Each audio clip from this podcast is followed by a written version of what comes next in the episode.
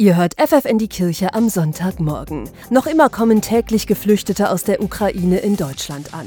In Osnabrück bietet die Caritas ihnen mit dem Projekt Profil Live konkrete Hilfe.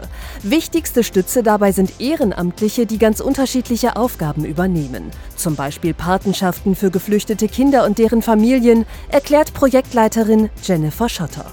Sie sind dann da eingesetzt als Paten im Bereich von Lernförderung oder von Freizeitgestaltung oder aber auch bei der Organisation verschiedener Angebote für die Zielgruppe geflüchtete Kinder, Jugendliche und ihre Familien. Ein weiteres Angebot ist ein regelmäßiges Treffen mit den ukrainischen Frauen.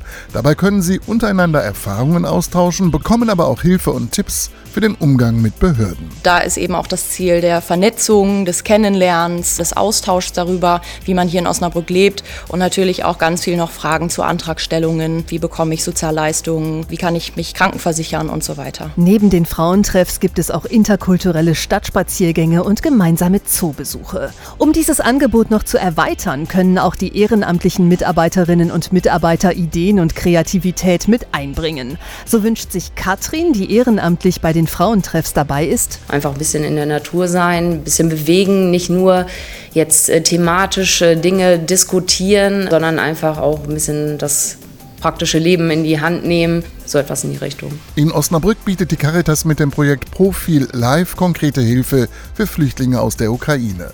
Weitere Infos findet ihr unter caritas-us.de.